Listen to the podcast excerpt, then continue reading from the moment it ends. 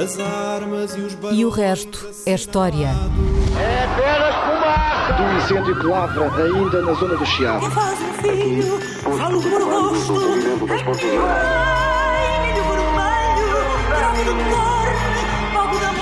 quer transformar este país numa ditadura. Não, lamento. não. Com João Miguel Tavares e Rui Ramos. Olá, sejam bem-vindos a este episódio número 113 de E o Resto é História, com Rui Ramos e João Miguel Tavares. Um, o historiador uh, German Saraiva faleceu em, em julho uh, de 2012 um, e, e- e em julho passado o ouvinte Josué Lopes lembrou-se uh, de nos enviar uma, uma pergunta curiosa sobre ele e passa a citar.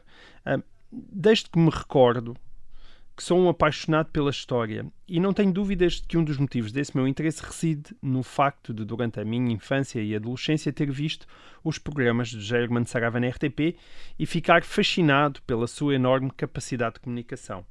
Ao longo dos anos, sempre ouvi dizer que ele seria uma figura polémica, sobretudo no meio académico, ah, havendo quem o classificasse como um divulgador da história e não como um historiador.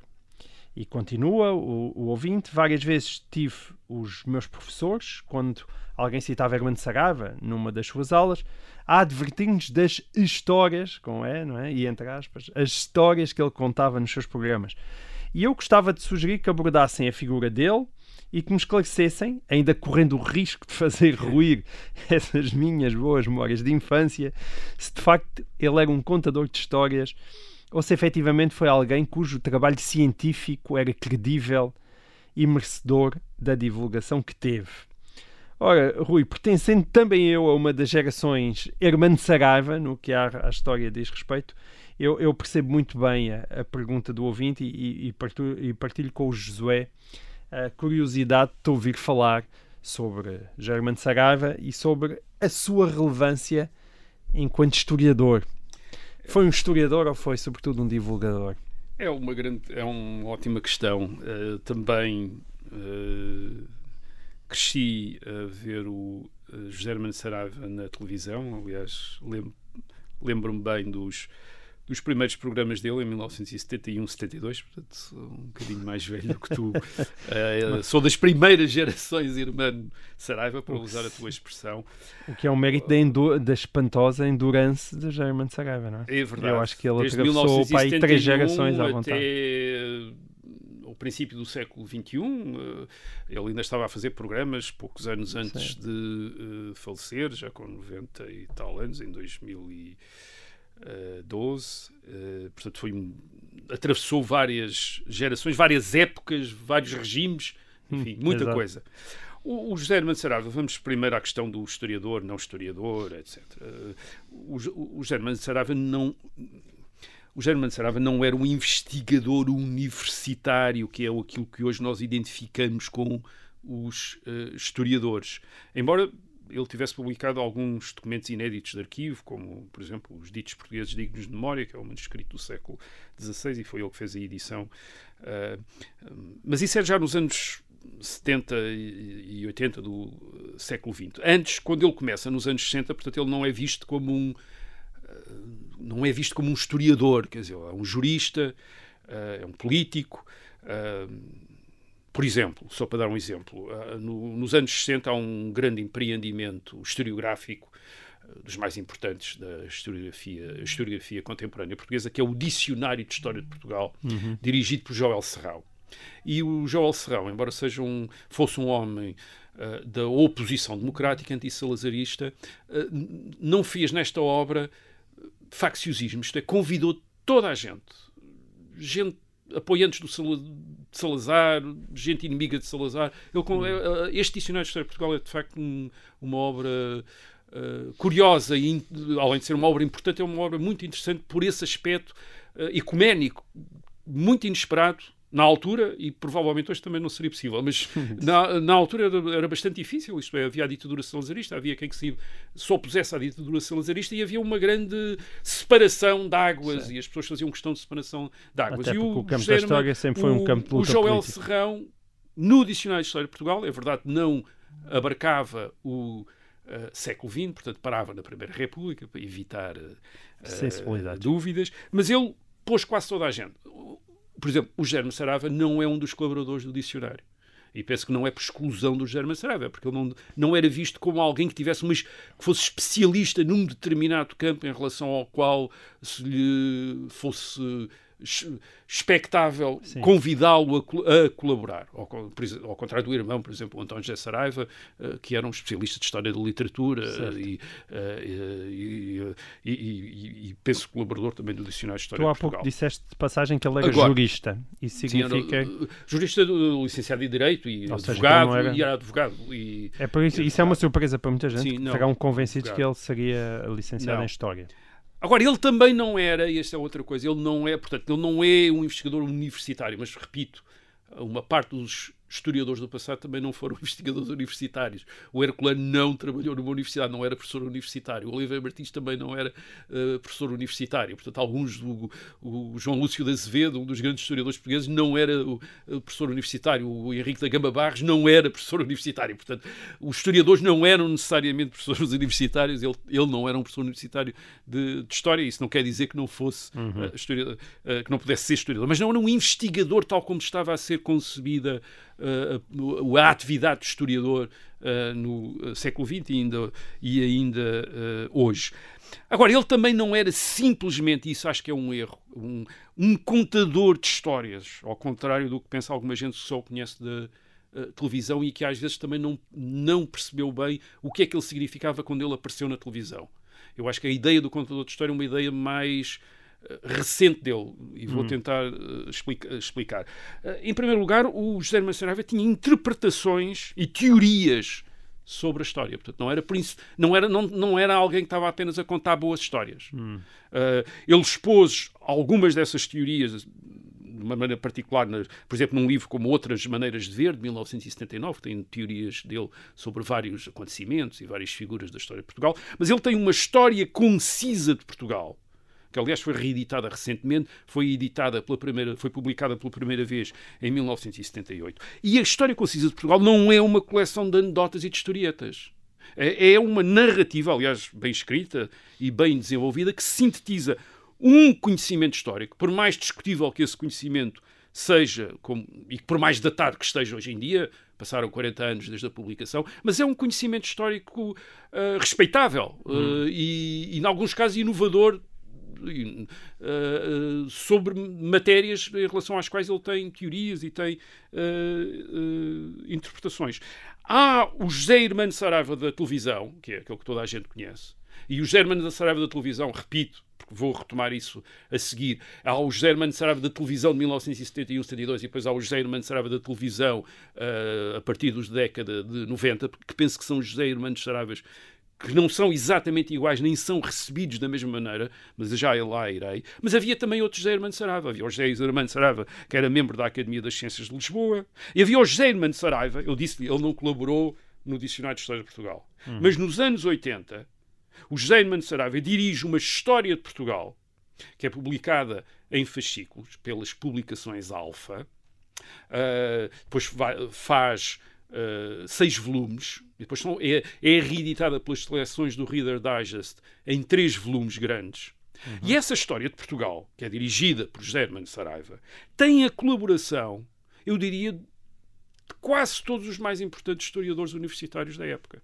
José Matoso, que tem lá capítulos, aliás, magníficos sobre a Idade Média uh, nesta história de Portugal, dirigida por German Saraiva, uh, o professor Veríssimo Serrão e, e muitos outros. E todos eles, reparem, aceitaram colaborar numa obra dirigida por German Saraiva e não trataram German Saraiva como um simples uh, uh, enfim, com alguém que não tivesse crédito para, para os para dirigir e para os coordenar. Portanto, uh, agora, foi a televisão, de facto, que fez German Saraiva. O German Saraiva, eu disse que ele era licenciado em Direito, mas acho que convém contar um bocadinho a história da família dele para perceber como é que ele chega à história, porque ele é uh, irmão do António José Saraiva, que é um dos grandes historiadores da literatura do uh, século XX, é autor, com Oscar Lopes, da história da literatura portuguesa mais usada uhum. uh, no ensino, penso que até, provavelmente até, ao até, dias, aos dias até aos dias de hoje. E os dois eram filhos de um professor, de um professor do Liceu Passos Manuel, em Lisboa, que era o professor José Saraiva, que era também um erudito que se tinha celebrado, celebrizado no, no princípio do século XX, com polémicas sobre as origens dos painéis do Nuno Gonçalves. Portanto, Essa é era uma uma família de erudição e até de controvérsia, onde havia erudição e, e- e controvérsia, isto é, corria na família. Continua até os dias de hoje. E continua até aos dias de hoje, uma vez que o, uh, O arquiteto José António o Saraiva. arquiteto José António Saraiva é filho do António José Saraiva e, portanto, sobrinho, Sobrinho do José Armando Saraiva. O, o, o António José Saraiva, e depois a, a família tem uma. É interessante por esse também por este aspecto. O António José Saraiva era um militante comunista nos anos 50, 60. E o José Armando Saraiva era salazarista. Certo. Uh, portanto, um estava no, no- um estava no exílio e o outro estava no, no governo. Quer dizer, portanto, era assim que os dois irmãos uh, de- tinham de- dividi- dividido. E, e o, e o José Armando Saraiva, nos anos 60, parece destinado a um grande destino político. Ele é um excelente orador, tinha-se destacado por fazer discursos marcantes em, em cerimónias do Estado Novo. Até impressionava Salazar pela, pela sua capacidade oratória. Um grande orador. Uh, e ele chega ao governo na última remodelação de Salazar. Em agosto de 1968, o José Armando Saraiva torna-se ministro, ministro da Educação Nacional, aliás, um dos ministérios mais difíceis. Uh, porquê? Por causa da agitação nas universidades, de que também aqui falámos final há uns programas 60. atrás, uh, como por exemplo a crise académica de 1969 em Coimbra, que acontece quando José Armando Saraiva é uh, ministro. E de certa maneira ele é um bocadinho queimado politicamente no governo e sai do governo em 1970, é substituído por uh, Veiga Simão e sai do governo e é, e é quando pouco tempo depois aparece na RTP. Aparece na RTP no outono de 1971. É bom lembrar o que é que a RTP é nesta época. A RTP é o único canal de televisão e, portanto, o que passava na RTP era visto por toda a gente que via televisão em Portugal. E, portanto, o Jair Saraiva foi visto por toda a gente. Quer dizer, por toda a gente que via televisão viu o José Armando Saraiva. O programa dele chamava-se O Tempo e a Alma, programa semanal, durou de 1971 a 72, não, não foi uh, muito tempo. Hoje pode ser visto na internet, nos arquivos da RTP, porque quem tiver curiosidade ou interesse em, em, em ver. E era um programa muito simples. Portanto, é o José Armando Saraiva sentado, às vezes sentado em determinadas uh, locais uh, evocativos daquilo que ele ia falar, mas ele está sentado, está a falar, uh, tem livros à volta dele, tem fotografias, vai mostrando as fotografias, portanto, mostra as fotografias, vai lendo documentos, vai lendo documentos, e, e, bem, e esse programa, muito simples, é um sucesso enorme. É um sucesso enorme. Eu lembro-me muito bem disso. Isto é, toda a gente de repente ver o José Armando Saraiva, o José Armando Saraiva na, no Tempo e, Hum. o, e o, o Tempo e Alma. Ele tinha nessa altura 53 anos, portanto era, era relativamente novo. E o que mais chamou a atenção nessa época, e isso é que é o importante agora reter, não foi apenas o jeito que José Armando Saraiva tinha para falar, e, e, e que ele tinha. Uh, ele tem muitos, uh, tem uma dicção excelente. Uh, olha para a câmara, está a olhar para a câmara, olhar para os espectadores, dirige, senhores espectadores, dirige aos espectadores. É muito teatral, é, é muito teatral, Uhum. tem, tem truques de orador que usa bastante uh, bem.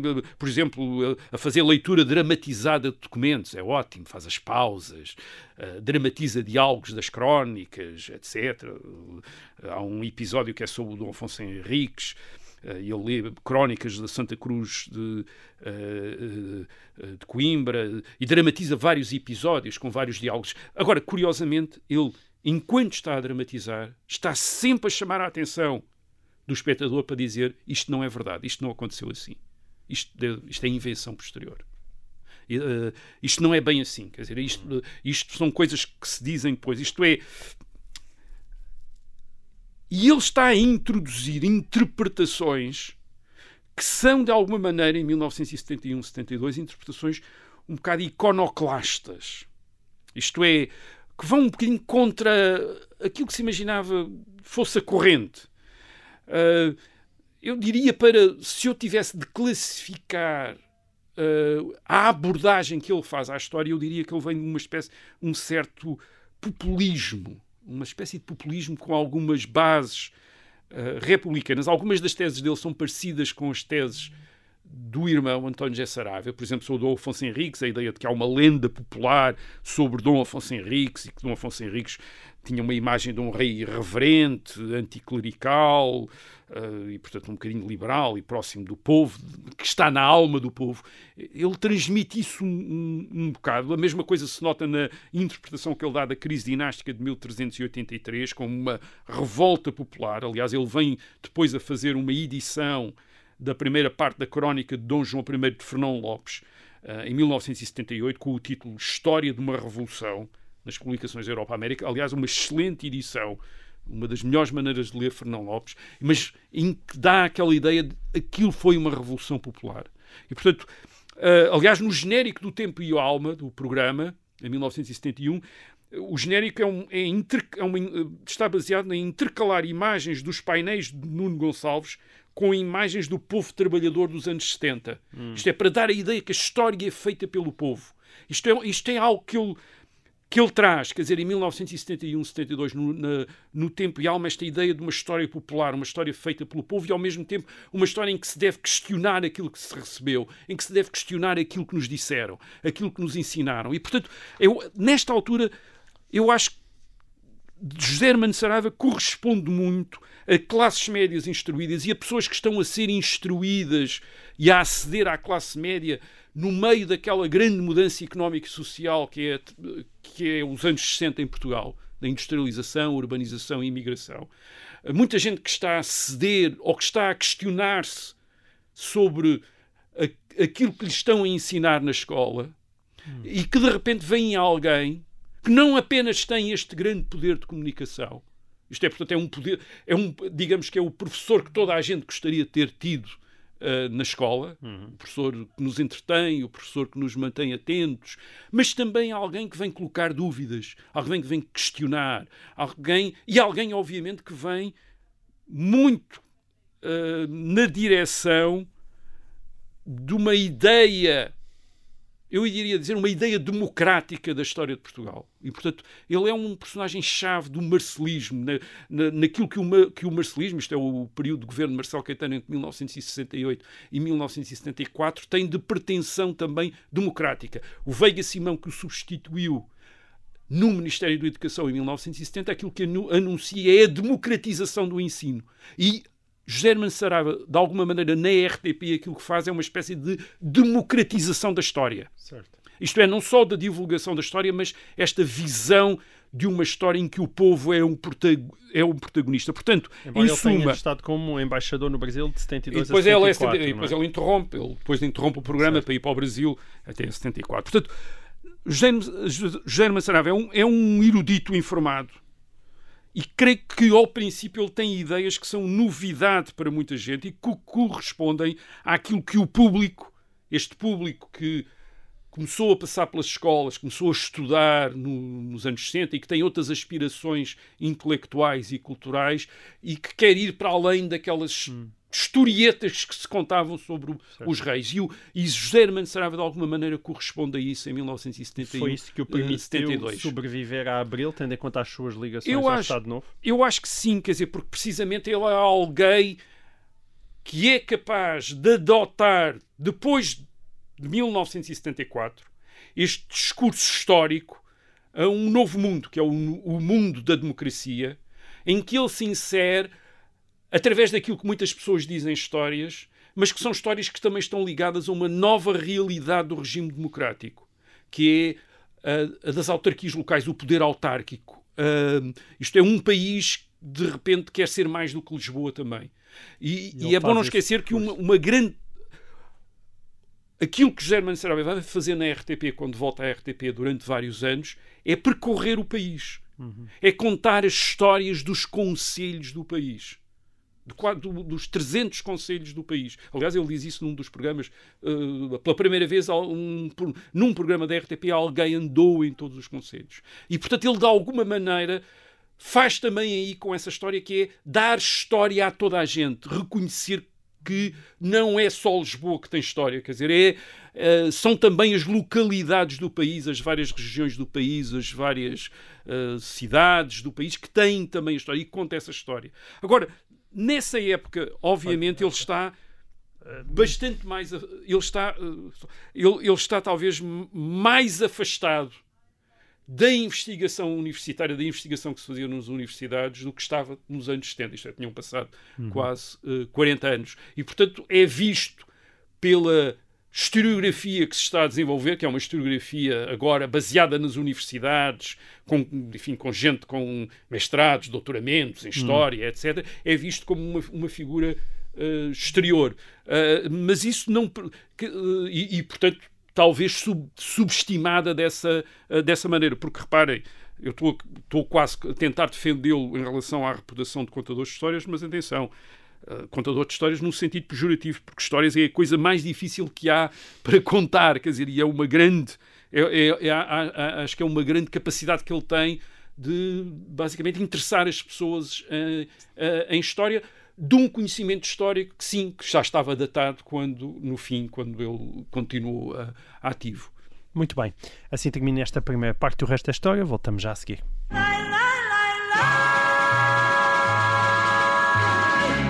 Cá estamos nós na segunda parte de E o resto da história 113.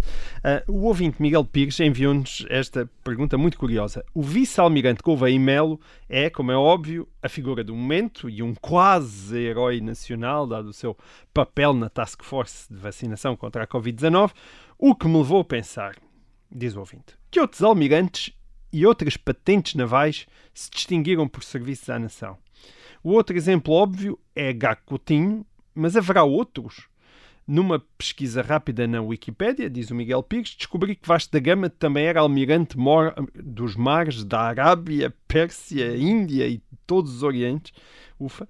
Mas isso parece mais um título nobiliárquico do género vice-rei do que uma patente.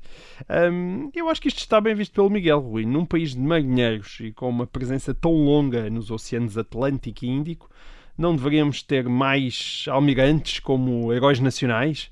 E de facto, pelo menos na memória popular, não parece que tenhamos. E a pergunta é porquê? Bem, inicialmente por uma, da, por uma, uma das razões que o ouvinte hum, suspeitou. É que o almirante é de facto um, foi de facto durante muito tempo uma, um título eh, e um título eh, reservado, reservado a determinadas famílias, era hereditário em determinadas Ok. famílias. Portanto, não tinha a ver com barcos. Ou tinha a ver com barcos, mas não era uma patente que, se, que estivesse aberta a alguém que fizesse uma carreira naval. Ah. Isto é uma carreira na, na Marinha, eh, como hoje em dia. O almirante era um título, também podia ser um ofício, um ofício de alguém que tinha um cargo, de alguém que tinha jurisdição na Idade Média sobre os homens do mar, quando se fazia armações, isto é, quando se formavam frotas de guerra, eh, havia um almirante que podia estar em comando de, de, eh, dessas frotas. Eh, o almirante vem do árabe, emir, quer dizer, isto é, o comandante, quer dizer, comandante, mas não vem do árabe diretamente para português, vem do italiano, do, eh, e porquê? Porque os- o o- alguns dos primeiros almirantes portugueses são eh, genoveses. O primeiro é genovês, ou um dos primeiros é genovês, de 1317, Manuel Peçanha, um genovês, que é nomeado eh, almirante. E, e os Peçanhas são almirantes até ao reinado do Afonso V, portanto, ma- durante mais de cento, quase 150 anos. Os almirantes, o cargo, de, o, cargo o título de almirante é exclusivo dos Peçanhas, da família Peçanha. Este aí, portanto, ah, agora, almirante não era o único título que remetia para cargos de comando ah, ah, no mar. Navais, sim. Havia também o cargo de capitão-mor do mar, criado por ah, pelo rei Dom Fernando no século XIV.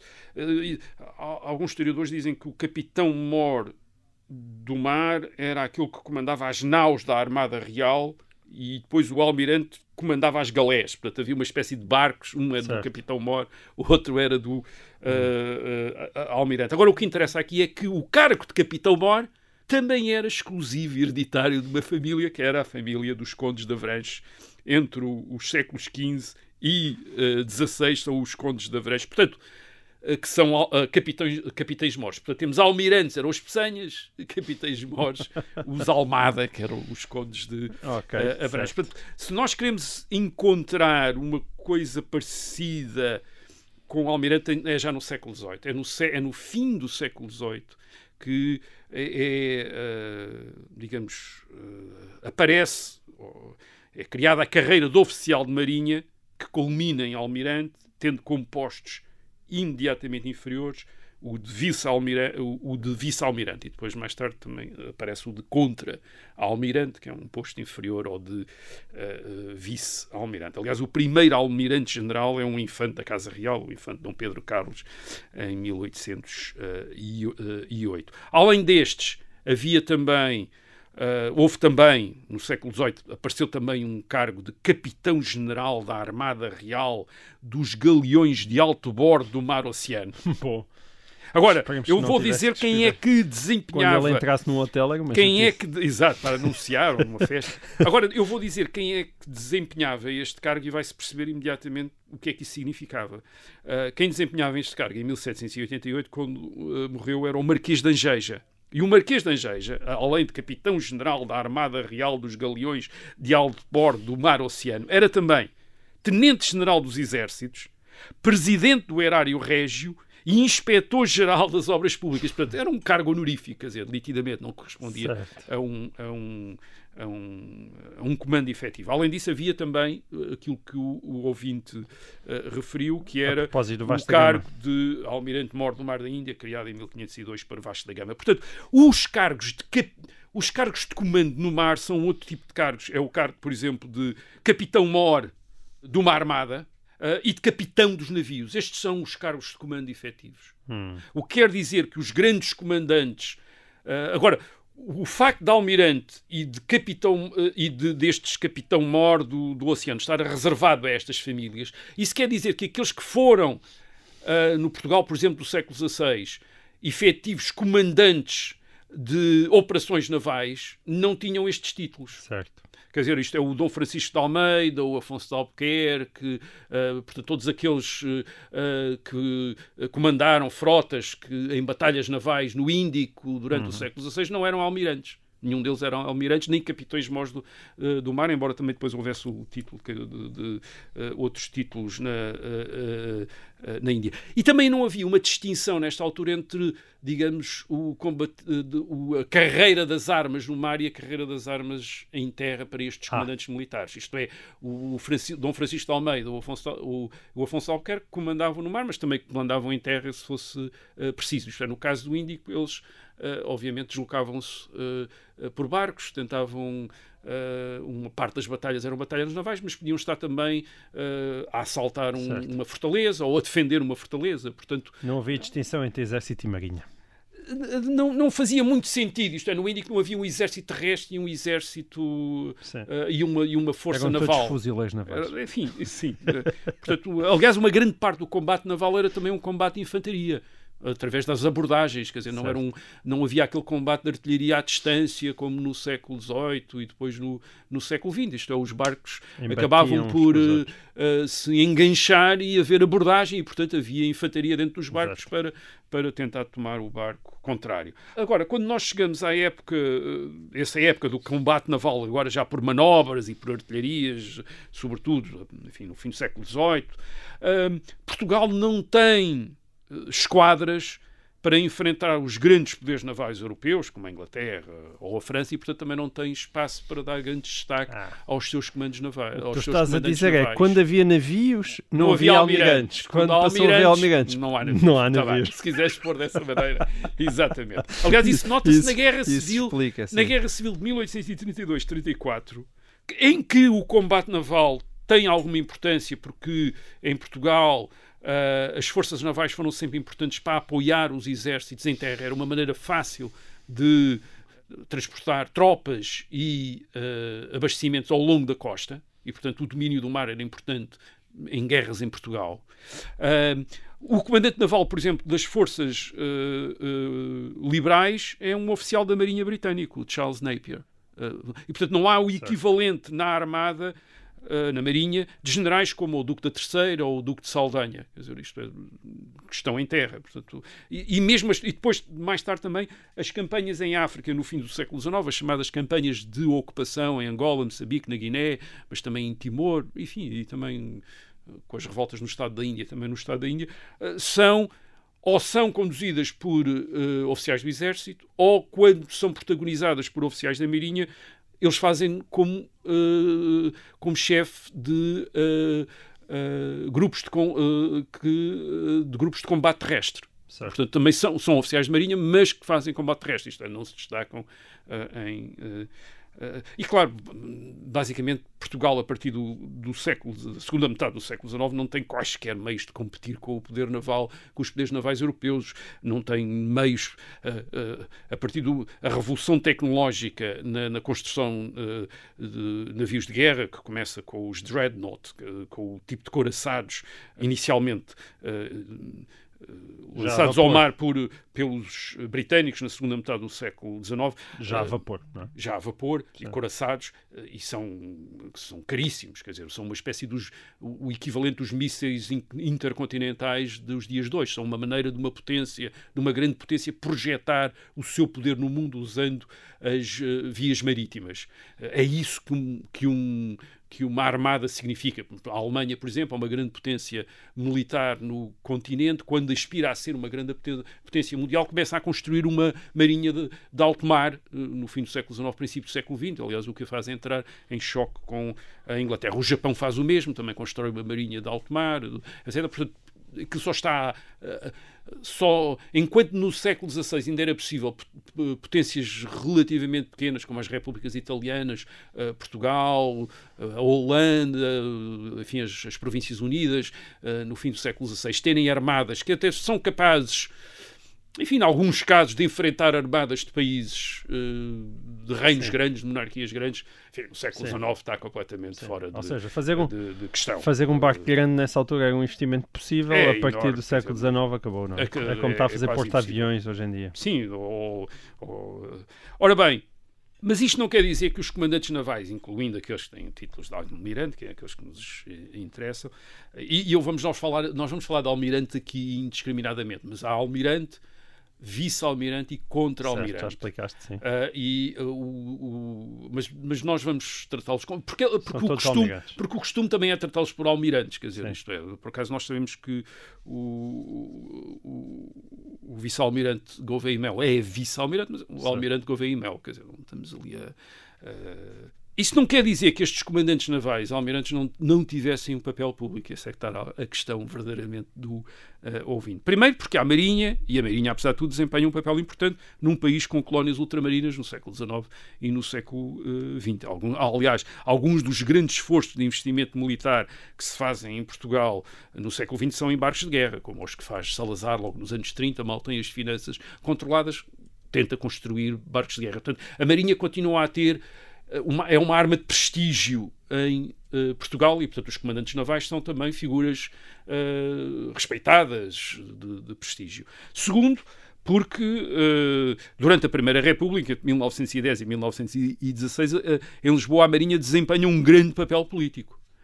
porquê? Porque os barcos estão no Tejo, isto é junto à capital, Uh, o quartel de manhã da, da, Marinha também em Alcântara, e portanto envolvem-se, a Marinha envolve-se em muitas revoluções e em golpes de Estado. Aliás, a tomada dos barcos de guerra no Tejo é um dos grandes episódios da Revolução do 5 de outubro de 1910. Uh, e mesmo na rotunda, aliás, mesmo no, na atual Praça Marquês de Pombal, onde os uh, republicanos fazem uma espécie de acampamento que depois resiste aos ataques da, da, da, da Guarda Municipal e de outras forças militares, o comando é aí assumido não por um oficial do Exército, mas por um comissário naval, o Machado Santos, que aliás depois mais tarde vai ser promovido a almirante, e portanto aqui está um almirante com destaque público, o hum. Machado Santos.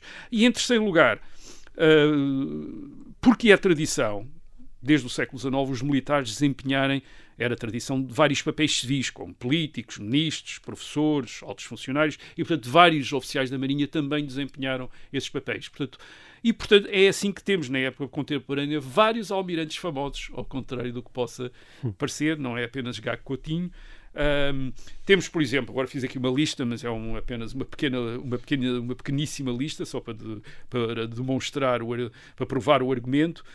Por exemplo, o vice-almirante João de Azevedo Coutinho, é promovido em 1942, ele nasceu em 1865, morreu em 1944. Uh, o João de Azevedo Coutinho, o almirante João de Azevedo Coutinho, combateu em Moçambique na década de 1890, onde ganhou a Torre Espada. Portanto, pelo, e combateu em terra, obviamente, hum. não combateu no mar, combateu em terra. Uh, depois foi governador-geral de Moçambique em 1905. Foi depois ministro da Marinha em 1910. Uh, e depois é um monárquico, depois de 1910.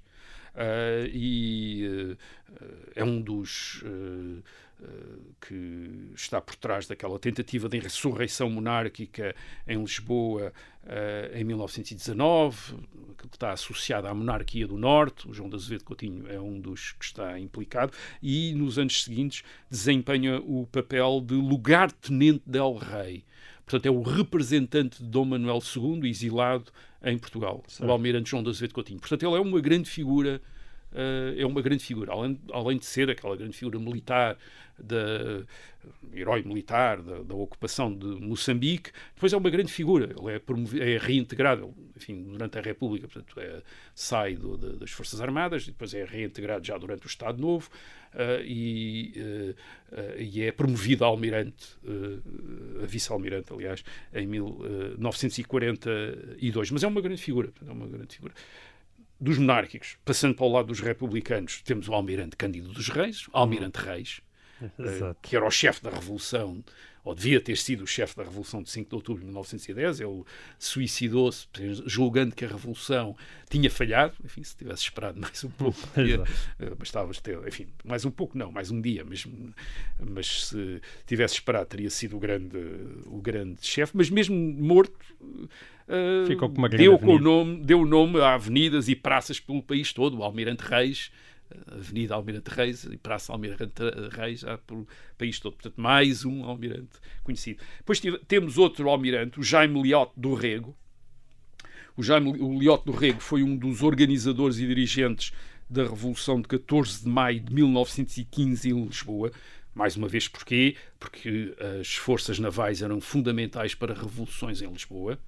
Uh, não tinham apenas a quantidade enorme de marinheiros, tinham também os barcos como base e os barcos como base de artilharia para bombardear a cidade e bombardear pontos na cidade. Portanto, era absolutamente fundamental ter os barcos de guerra. E Jaime Leal do Rego, nesta revolução, que é uma revolução contra o governo do general Pimenta de Castro e contra o presidente da República, Manuel da Riaga, e nesta revolução, o Jaime Leal do Rego é o comandante das forças navais e depois do sucesso da Revolução, uh, é o chefe da divisão naval estacionada em frente a Lisboa, até 1917, e, portanto, uma das figuras uh, político-militares uh, fundamentais do regime republicano uh, na época em que Afonso Costa domina hum. a República até a Revolução de Sidónio Pais. Portanto, este o almirante Lioto do Rego era um do, à frente da divisão naval, era um dos guardas pretorianos da, do regime de Afonso Costa. Temos depois uma. Enfim, para sair deste campo uh, dos propriamente republicanos, mas ainda mantendo-nos dentro da República, uh, o Almirante Canti Castro. O Almirante Canti Castro também teve uma uh, carreira de oficial naval no então ultramar. Foi ministro da Marinha de Sidónio Pais em 1918 e depois, em dezembro de, de 1918, quando Sidónio Pais é assassinado, o almirante Canti Castro sucede-lhe como Presidente da República. E foi Presidente da República entre dezembro de 1918 até outubro de 1919, e com esta. Uh, enfim, com este toque de curiosidade é que deixou a lenda do monárquico que foi Presidente da República. Para, aparentemente, ele era um monárquico, mas manteve-se fiel à palavra de, enfim, à, à confiança que dele tinha depositado uh, Sidónio Pais e, portanto, defendeu a República uhum. e manteve-se à frente da República durante quase uh, um ano. Portanto, o Almirante Canticastro, que depois também foi uma figura de, de Lisboa, ele morre nos anos 30, e mantém-se uma figura conhecida, até porque tinha uma figura eh, típica dentro daquela época em que todos os homens usavam aqueles bigodes, sobretudo até à Primeira Guerra Mundial. Havia já muitos oficiais da Marinha que, que, que ou usavam a barba completa ou não usavam qualquer uh, revestimento capilar uh, na cara. E o uh, almirante, como, enfim, como um bocadinho como aos padres, e o almirante Canticastos tinha também aquilo de não ter barba nem bigodes, quer dizer, devidamente escanhoado. Em 1918. Depois, para nos mantermos na presidência da República, temos o Almirante Américo Tomás. O Almirante Américo Tomás, que foi ministro da Marinha, então, desta vez de Salazar, em 1944, e depois é escolhido por Salazar como candidato à presidência da República em 1958, quanto ao general Humberto Delgado. Enfim, eh, é ele que o regime, é a ele que o regime dá a vitória nessas eleições e dá a posse como presidente da República e se mantém presidente da República até 1974, portanto, durante 16 anos, foi Hum. um, o Presidente da República com, enfim, com uma sucessão de mandatos que lhe permite- permitiu estar, permitiu estar um período mais longo à frente da Presidência da República depois do General Carmona, do Marechal Carmona, Um, e foi sobretudo al- a- a- o Almirante Américo Tomás que conduziu a transição entre Salazar e Marcelo Caetano em 1968. Portanto, teve um papel uh, relativamente Certo. importante no regime. Isto é, uh, o, o Marechal Carmona foi importante porque foi ele que trouxe Salazar para uh, a chefia do governo e uh, o Almirante Américo Tomás é também importante por, digamos, uh, tirar Salazar da chefia do governo por Sim. incapacidade de Salazar e, com, e, por, e muito contrariado que o Almirante estava quando fez isso, mas e dar posse a Sim. Marcelo Caetano. Portanto, é, um- é uma figura importante da política do Estado, uh, do Estado Novo. Temos ainda dentro do Estado Novo o Almirante Manuel Sarmento Rodrigues.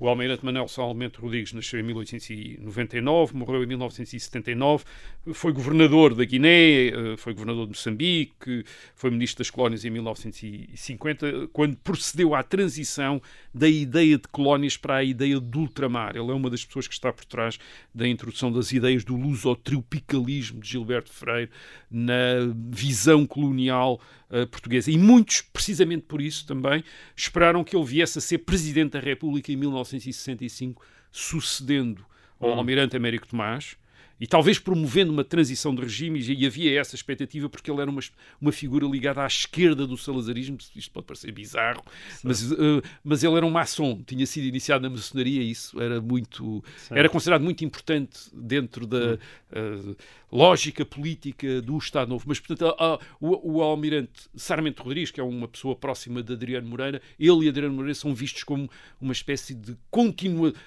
enfim, de, eh, alternativa a Salazar Américo Tomás. Portanto, o Sarmento Rodrigues é uma figura importante. Oh, Rui, como eu imagino que ainda tenhas arranjado uns almirantes Ainda para a democracia portuguesa, ou pelo menos para a transição democrática, ahm, nós temos que interromper agora aqui, porque o nosso tempo ah, chegou ao fim.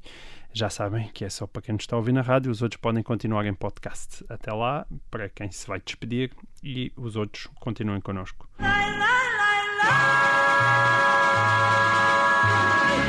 Rui, estamos-nos a aproximar da democracia e lembro-me pelo menos de um par de almirantes que foi Bem, bastante importante na nossa transição decisivos. democrática. 25 de abril de 1974, noite de 25 de abril de 1974, a Junta de Salvação Nacional aparece na RTP e aparecem eh, dois almirantes. Eh, ainda não se- penso que ainda não eram almirantes, só são promovidos a seguir, mas enfim, mas vão ficar eh, nessa época associados ao título de eh, almirante. Eh, como membros da Junta de Salvação Nacional, o almirante Rosa Coutinho Claro. e o almirante Pinheiro de Azevedo. Rosa Coutinho, membro da Junta de Salvação Nacional, depois do Conselho da Revolução em 1975, eh, e que, como governador de Angola, em 1974, eh, é, eh, fica conhecido por ter, eh, de certa maneira, preparado a tomada do poder pelo MPLA. Em Angola havia três movimentos a reivindicar a condução do processo de independência, a FNLA, a UNITA, o MPLA, Portugal negocia com os três, aparentemente em pé de igualdade, mas de facto no terreno Rosa Coutinho, enquanto governador de Angola, está a reforçar o MPLA. Ele depois vem explicar isso, eh, dizendo que era o partido mais fraco e que ele quis reforçá-lo para equilibrar os outros. A verdade é que, eh, pouca gente acredita, acreditou que pura e simplesmente era uma. Uh, o ato dele foi uma preocupação de equilíbrio e que provavelmente terá havido também alguma parcialidade uh, política, uma vez que ele, em 1975, em Portugal, como membro do Conselho da Revolução, vai estar muito identificado com uma linha política próxima do, do Partido, Partido Comunista, Comunista, Português e do General Vasco Gonçalves. Mas curiosamente ele até sobrevive a, a, Vasco Gonçalves no Conselho da Revolução. É uma figura. Uh, um bocadinho estranha, uh, digamos assim, uh, mas é, sem dúvida, uma das figuras icónicas da Revolução, até por, pela sua própria figura física, certo. cabeça rapada, etc. Dizer que na altura ainda não era, ainda não era um, uma moda como se veio a, a tornar. Mas, mas, mas, mas tinha menos jeito para as frases imortais uh, do, do, que, que o, outro almirante, o outro almirante. tu vais falar. O outro almirante, Pinheiro de Azevedo também membro da Junta de Salvação Nacional em, em 25 de abril de 1974 e depois membro do Conselho da Revolução a partir de março de 1975. Protagonista do famoso uh, genérico do programa E o Resto da História. Também, exato, também protagonista. e isso acontece quando ele é primeiro-ministro do sexto governo provisório em setembro de 1975. Portanto, ele é o sucessor do general Vasco Gonçalves à frente dos governos provisórios uh, General Vasco Gonçalves conotado com o Partido Comunista e o Almirante Pinheiro de Azevedo, que se vai tornar um dos protagonistas da resistência à influência comunista e à influência da extrema-esquerda. E, e, enquanto tal, eu, eu, acho que ele entrou um bocadinho na, enfim, no, no, na memória nacional e, e, e creio que lá terá ficado como autor de frases uh, extraordinariamente conhecidas, algumas delas aqui uma delas, Sim. aquela do é só fumaça, o povo é sereno, de, uh, quando se tenta desestabilizar uma manifestação que ele, a que ele está a presidir na Praça do Comércio em Lisboa, com os fumos, ele diz aquilo, enfim, a multidão agita-se, ele diz é só fumaça, hum. o povo é sereno, mas também com outro tipo de expressões que o tornaram extraordinariamente popular, como uh, quando o governo é, o edifício, o Palácio São Bento é cercado, eu depois pergunto-lhe como é que ele sente, ele diz que está irritado porque chateia-me ser sequestrado. Quer dizer, chateia-me ser sequestrado. É uma coisa que o chateia. Uh, utiliza expressões mais fortes, quer dizer, quando se está mais. Uh, quando está mais irritado, é, é protagonista da única greve de um governo que eu penso que existiu enfim, no mundo civilizado, quer dizer, porque foi quase notícia no mundo inteiro, quando ele, à frente do sexto governo provisório, dando-se o caso de o governo estar a ser completamente desautorizado pelas unidades militares que em Lisboa continuavam fiéis à linha da, da extrema-esquerda, ele achar que então não vamos fazer nada, assim não vale a pena. Se, se ninguém compra. Primeiro fazem-se as reuniões e depois é que se comprem as ordens, então não vale a pena continuarmos. Portanto, também foi protagonista disso. Ele, isso tornou extraordinariamente popular. Ele é candidato à presidência da República em 1976 não tem o apoio de nenhum partido político importante. Ele até esperava que o Partido Socialista o apoiasse. O Partido Socialista não o apoiou. Mesmo assim, ele uh, avançou. E reparem, naquela área onde ele avança está o general Lianos, que é apoiado pelo PS, pelo PSD, pelo CDS. Uh, ah, mas ele avança à mesma e consegue. Entretanto, durante a campanha eleitoral, tem um ataque cardíaco, vai para o hospital e mesmo assim consegue ter 14 dos votos. Portanto, é uma figura mesmo, era uma figura popular, quer dizer, aquele, uh, aquele lado uh, irreverente, inesperado de, de, dele tornou uma figura, uma figura popular. Além destas figuras políticas, já agora também só por chamar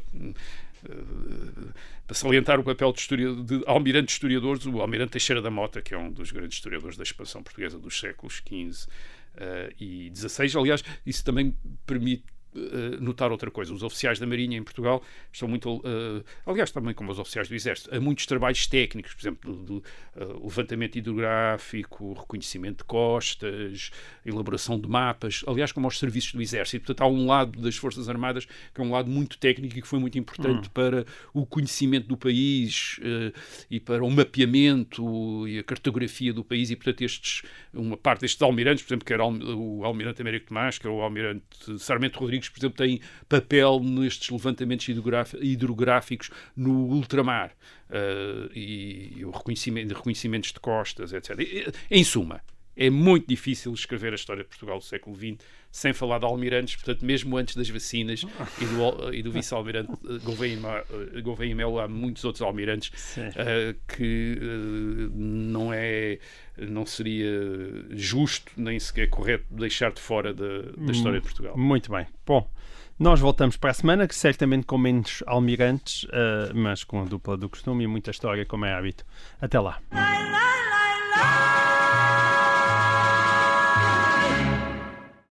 Obrigada por ter ouvido este podcast. Se gostou, pode subscrevê-lo, pode partilhá-lo e também pode ouvir a Rádio Observador online em 98.7 em Lisboa e em 98.4 no Porto.